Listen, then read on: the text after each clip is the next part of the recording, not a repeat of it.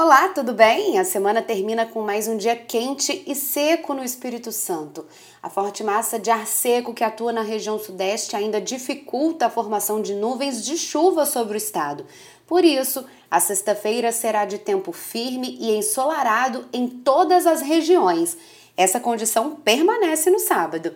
Acompanhe a programação da TV Vitória e da Rádio Jovem Pan para saber mais sobre o tempo aqui no Espírito Santo. Até amanhã!